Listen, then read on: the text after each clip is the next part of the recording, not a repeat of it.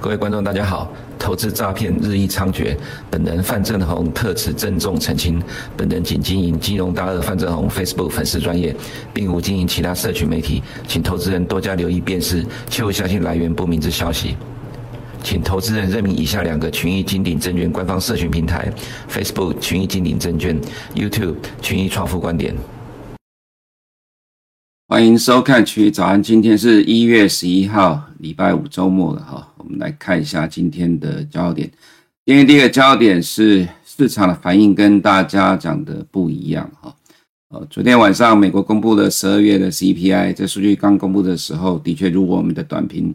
提到了，市场的数据呃 CPI 数据高于市场的预期，所以这个状况会不利于美股美债，有利于美元。我们在数据公布的一瞬间呢，的确是照这个呃这样的一个方向来变动。我变动了大概半个小时之后，又比较有明显的方向出来，一度的跌幅比较大，然后到收盘呢，反而科技股是上涨的，S&P 五百跟道琼是小涨小跌啊。那今天早上我们看到很多的呃专业媒体解读啊，就是主要都是美国的啦，因为亚洲区的新闻基本上都是转载美国的解读，不会是比较少有自己的看法。那么目前所看到媒体上的这个解读，大部分都是说十二月 CPI 呃有明显的反弹，高于市场预期之后，三月的降息预期不会如大家所想的，Fed 不会在三月降息，最快可能是五月或者是六月，所以呃现在金融市场可能要面临一波预期的调整。呃，这个预期的调整呢，通常就是像我们在这两年所提到的哈，如果说市场预期跟呃这个原先所想的不太一样的话。势必要进入修正，那这个修正的话，可大可小了，就看这个预期的差距有多大。当然，另外一个重点就是说，市场的预期到底是看哪个数据而定了哈。那市场上分呃专业投资人、机构投资人、一般的散户、中实户等等，美国也是一样。呃，到底是哪些人在主导这个市场了哈？其实不管在全球金融股市都一样，基本上整个中长期的大趋势还是由呃法人。大户的大户和机构投资人在主导市场的。那么今天凌晨的金融市场的里面一些关键的变化，其实反而跟呃媒体所看到新闻是不太一样。如果大家只专注在新闻，而没有跟我们一样的去每天专注的金融市场每一个环节的蛛丝马迹的变化哦，那你就会被新闻所误导了。因为今天新闻都提到的是，呃三月降息的几率会降低，有可能到五六月，当然很有可能这个状况照理来讲。呃，就会对金融市场的各个金融工具会产生不同的变化，但是其实今天凌晨的收盘跟呃这个新闻所讲的看起来几乎是完全的相反的哈。这等下我们就做个说明，这是第一点。第二点是今天晚上有大量的银行股财报来袭了哈，是好是坏？呃，今天晚上九点四十五分有美国银行、呃富国银行在晚上八点，J.P. Morgan 在一样是在晚上八点，花旗在晚上的九点。那因为时间不多了哈，今天我们主要的焦点重点。就是在看金融市场怎么对 CPI 做反应，所以呃，美国银行股的财报，请收看今天晚上的群益晚安了哈。我们的研究员会对于啊金融股财报做个解析。不过原则上啊哈，我们可以看到从去年九月的时候，对于啊去年第四季的企业获利的成长预估了，呃市场原本的预估是大概成长八 percent，那么到目前为止一路下修到第四季只成长大概一点三个 percent，这但是这其实是常态了哈，在去年的第三季。呃，这个呃财报公布之前，市场原本预估的获利成长也是接近八 percent，后来一路往下下修，变成预估第三季会变成负成长，结果到最终公布财报结束之后又变成正成长。呃，这种状况哦，其实是常见到的。也就是说，在公布当季以及到今即将公布之前啊，市场先把呃这个预估调降到非常的悲观，那等到公布之后的数据。通常都高于市场的预期，那高于市场预期呢，又带动股价的上涨，所以你可以看到，这美国过去这十几二十年来啊，其实几乎了哈，大部分时间在财报季的期间呢哈，呃，美国市场通常都是比较正面的，负面的状况不多，因为都先调降过市场预期的。那么这次会不会再重演这种状况？当然，这个可能性还是存在的，因为。呃，这些数据都被大幅度的调降了哈。好，接下来我们来看一下今天的焦点，先看一下 Fed 官员的动态，因为呃，Fed 官员谈话从昨晚到今天凌晨的，这都会影响到金融市场，尤其会影响到在 CPI 公布之后，再次会是、股市的变化。所以我们先看一下官员讲了什么东西哈。那呃，这个 Cleveland 的 Retta Master 提到说，他认为三月降息对 Fed 来说为时过早。十月 CPI 显示 Fed 还有更多的工作要做，不希望看到对抗通膨进展停滞，但不认为十月 CPI 表明这种情况正在发生。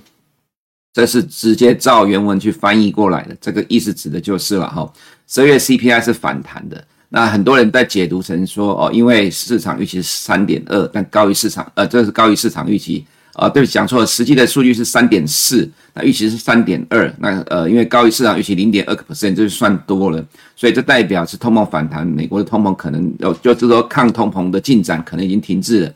那 Master 说，这个状况十二月单月反弹哦，并不代表呃现在看起来抗通膨有受到压阻碍。那意思呢？如果说你要从背面的角度来讲，是不是这指的说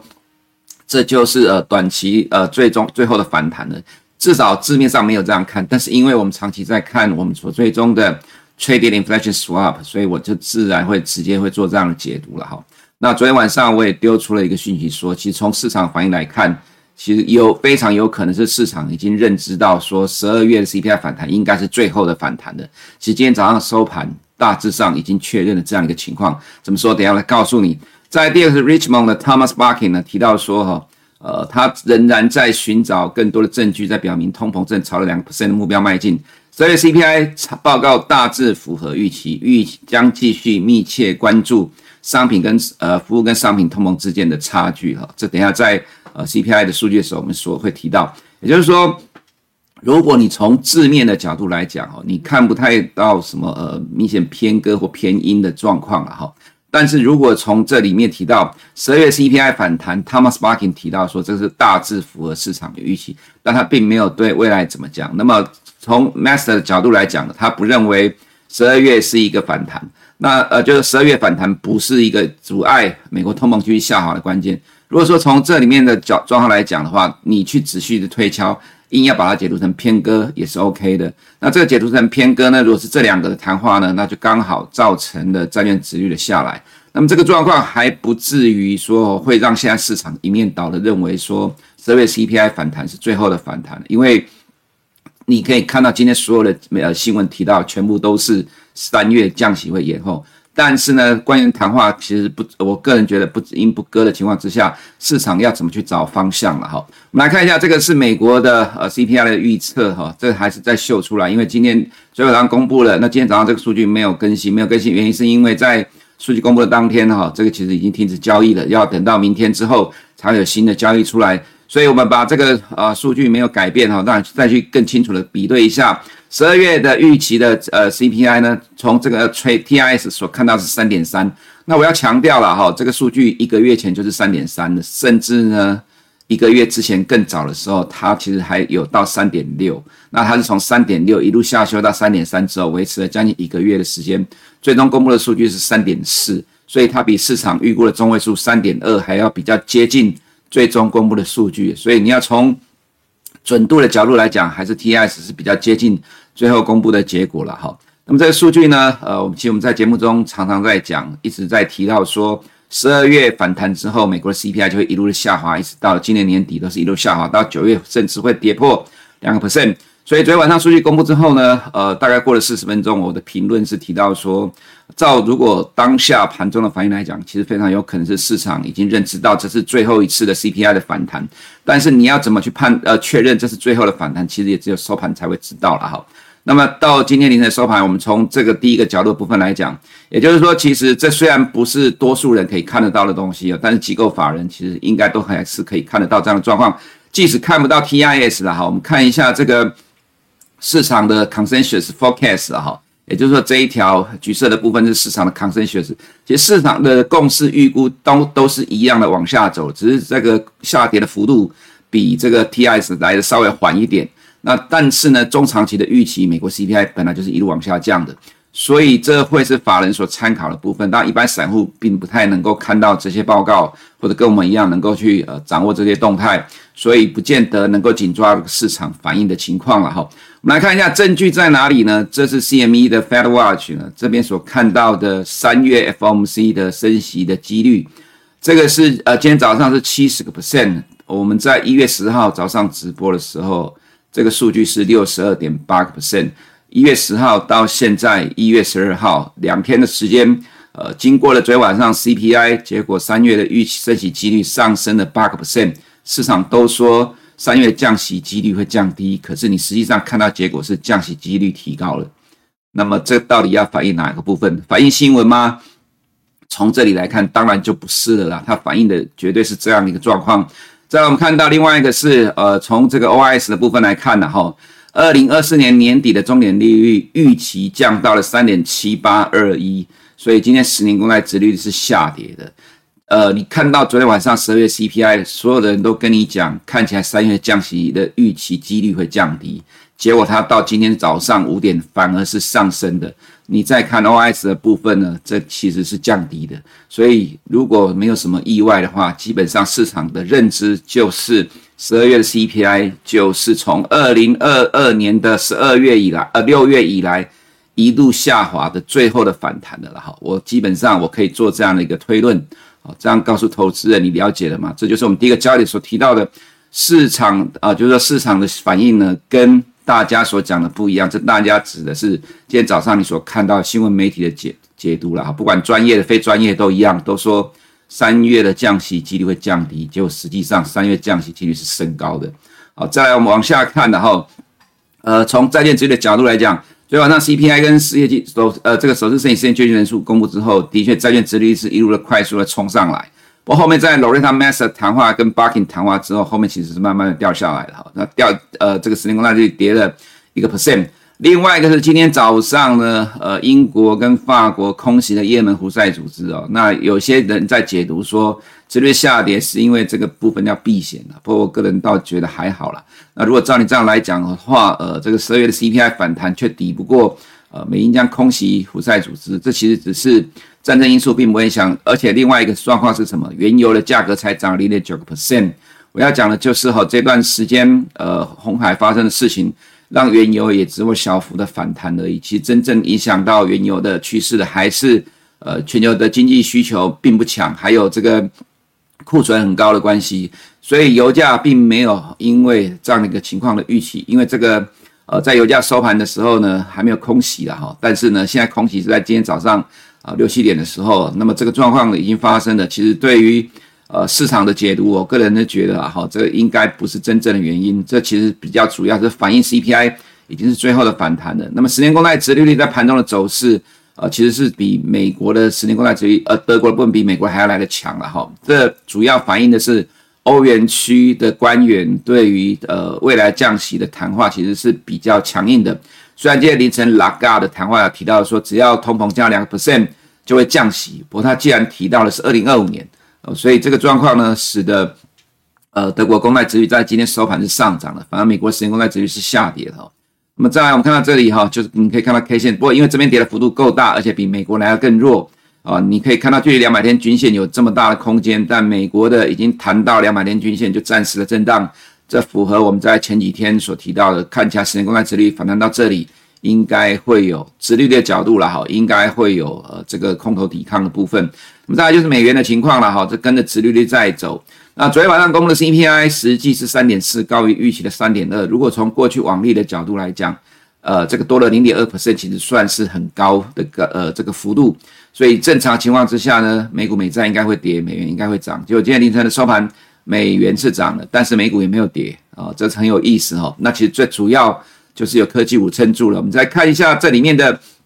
呃月增率了哈，月增率反弹幅度也比市场预期还要来得大大。那么从 Super Core 的角度呢，Y Y M O M 哈都是成长的了哈。呃，当当然其实从 M M 角度来讲，成长幅度呃是稍微的较前一个月稍微下滑。那么在月增率的部分有较前月小幅的反弹的哈。那那这跟着整体的架构反弹是正常的情况。那么，如果照刚才所看到市场预估的模型的话，其实未来还是持续下滑的。所以，呃，就如同我们在节目中或者很多演讲常常都提到的，现在的经济数据，每个月的经济数数据都只是在检验市场的预期预测到底是对的还是错的。那么昨天晚上公布的数据哈，基本上市场都把它当作是检验的呃这样的一个预期的过程，而会有今天凌晨的这个升息几率呃降升高的话，就告诉你市场普遍认为那是最后的反弹。那么再来我们看看重点就是哈里面的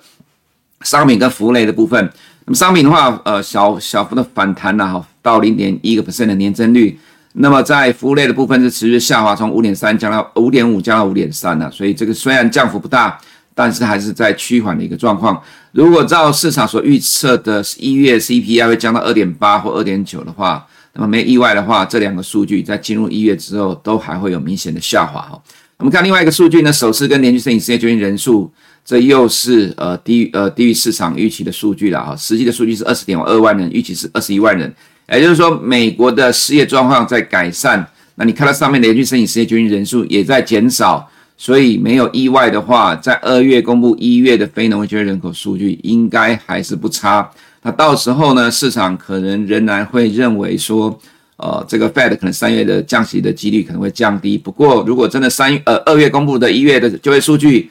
呃，非农数据不错，那未来 CPI 到二月公布一月 CPI 掉下来的话，这反而对市场是正面的。因为它就更加可能是所谓的 Goldilocks 金发女孩的经济了哈，所以美国的经济增长率第一季也非常有可能不会如悲观派所预预期的会有出现小幅的衰退的状况了哈。那这状况当然对金融市场就比较正面的。今天晚上要公布的 PPI，呃，会有反弹呐，不过这反弹就是低档而已，所以这不会对于金融市场目前的呃这个环境产生一个结构性的影响。那么下个礼拜的零售销售状况应该也不会太差了哈，这是原油的部分。就如我刚才所提到的，呃，这个啊，伊朗在阿曼扣押了一艘油轮，使得原油收盘涨零点九一 percent。那今天早上，呃，美国、英国空袭的胡塞组织，这个其实都在预期中，油价也只有涨这样子的话，那么就变成是基本面部分在主导原油的情况。那如果这样的发展，对于未来 CPI 的走势也是比较正面情况，加上美国国内的需求疲弱。呃，所以呃，我们会认为说，现在金融市场，美国的部分呢，哈，美国是全球的领先指标，那么美国正在转向呃乐观的方向来演进。那么再来，我们看其他的部分，两年公债殖利率大跌了二点五九 percent，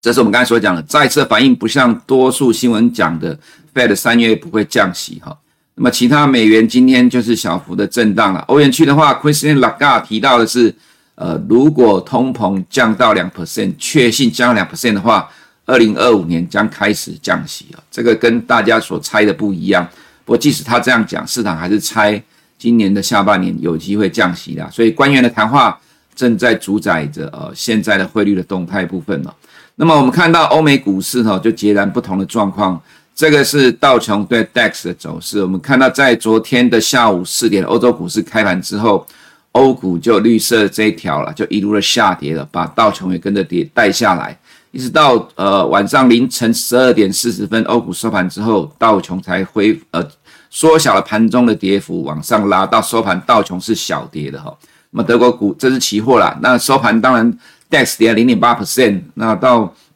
凌晨收盘是被美国带上来的。我们看到欧洲的部分，欧洲银行股大跌了一点六三 percent 了，主要是因为德意志银行呃跟 HSBC 都有利空传出来了哈。那德意志银行是这个呃被呃西班牙的银行监管单位调查，HSBC 是被罚款十亿美元，因为他呃去挖角了 SBB，呃前面呃就之前的这个员工吼，然后被罚款。那么再来我们看到 CAC 跌了零点五二 percent，呃 LV 是跌了哈。那主要是中国的经济需求疲软，再次的压抑奢侈品的前景展望。因为现在要进入了财报公布期了哈，所以全世界都一样，一季结束之后就开始面临数字的检验跟挑战。那么这个状况压抑欧洲股市。在之前我们提到说，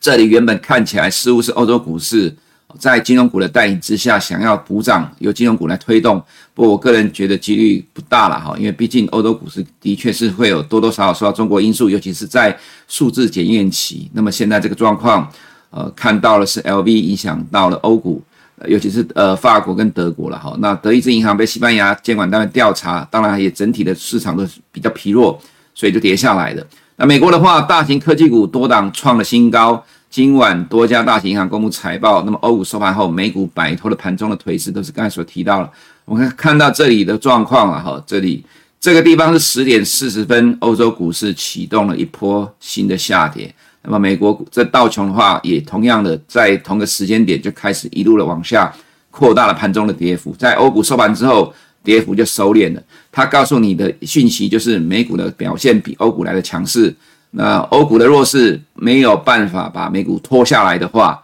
那么接下来呃美股会继续维持它的强势演出，除非今天晚上的财报有意外的演出了哈，不然。呃，原则上，呃，美国的呃这个金融市场股市的三大走势呢，还是会维持原来的动能哈。那么再来就是我们观察的投机的指标比特币的盘中一度大涨了六 percent，收盘涨零点四七 percent。未来会有大量资金进入了比特币的 ETF。在今天早上我们所看到的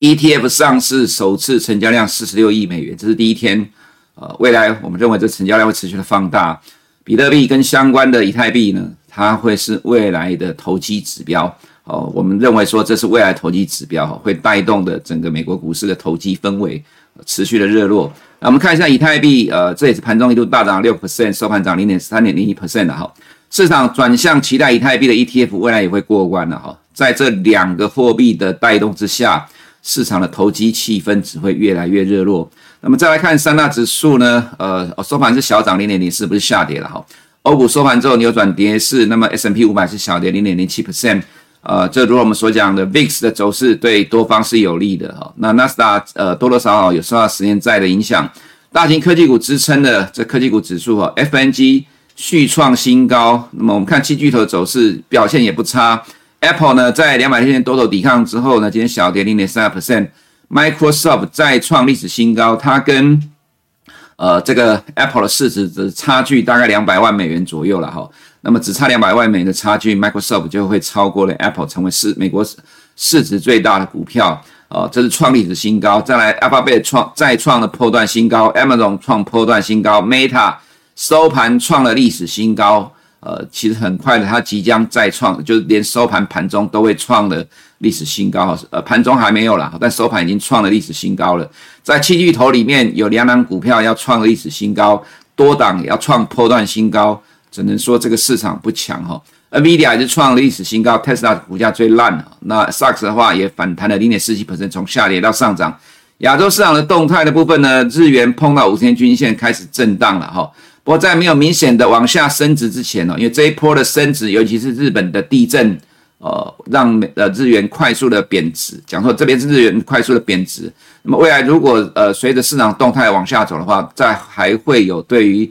日股的压抑。不过短期之内了哈，这个状况可能不太会出现，所以它即使碰到这里会有短线的震荡，但是市场仍然认为一百一一百四十五到一百五之间的日元呢，其实对于日股是有利的，所以日股就短期的。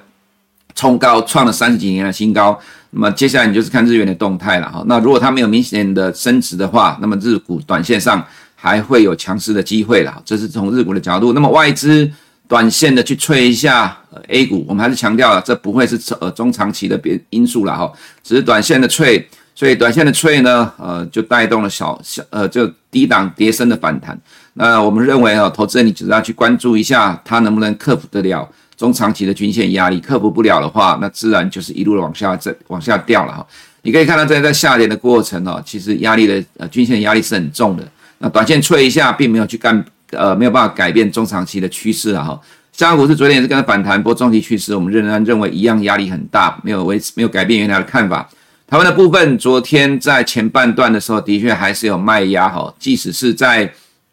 呃市场呃收盘之后。呃，就是就在美国凌晨收盘之后，台湾呃就没有受到影响，呃是尝试想要拉好，但前半段其实真的拉不太动，一直到后面看到整个亚洲市场哦，港股 A 股也拉起来，连这么烂的市场都拉起来了，那自然就把台湾也跟着带起来。其实台湾在前半段还是受到了压力很大，到后面是整个亚洲市场都反弹才跟着弹哦，那也是要看整个市场环境啊。如果亚洲市场都弹不动的话，那非常有可能这样的个压力就延续到今天。但是因为亚洲市场都弹动了，都弹得动了，所以昨天也跟着动了。那么今天凌晨收盘呢？呃，美国的科技股看起来表现也不差，所以呃，今天的台股了哈，其实状况我觉得应该不会糟。我讲是不会糟，不是说一定好。呃，毕竟呃，我觉得雪前卖压今天应该还是会有了哈。我真正的关键就是美股才是驱动力。其实你可以看走势就知道了哈。在这段时间台股涨不动的时候，呃，美股呃就是从一月到现在两个礼拜。美股其实只有跌一个礼拜，跌了四天而已，这礼拜一就开始涨了。可是从台湾的角度来讲，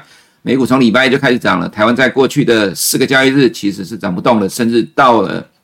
呃，这三个交易日是涨不动了，到了礼拜三还在破底，礼拜四才稍微的反弹。也就是说，其实呃，台湾自己的内部的因素呢，压抑了盘势的走势。你看 OTC 的话，其实状况其实是更差的，不过也因为状况更差，所以昨天才有比较大幅度的反弹。那如果从这样的盘面角度来讲，也就是选前的卖压已经消化了部分，我们又讲一大部分，其实最主要还是市场会担心这个结果了哈。你可以看到国际的媒体都在台湾是呃，就是说国际上所专注的都是在选举的结果。那这呃，到底谁会胜出了哈？投资人心里自己有答案，外资也自己有答案。那么在下礼拜就会去反映呃卖压或买超了。不过我们认为说了哈，即使如此，真正影响的关键大趋势还是在美股了哈。如果照现在的这个动态，呃，市场的投资人认为美国十二月 CPI 是最后的反弹的话，那么即使是假设选后呃可能会有一些卖压，那么我们认为加上东方神秘力量的情况。呃，其实台股顶多就是震荡一下而已啦，就会跟着美股的脚步。以上是我们今天群益早的内容，我们下周见。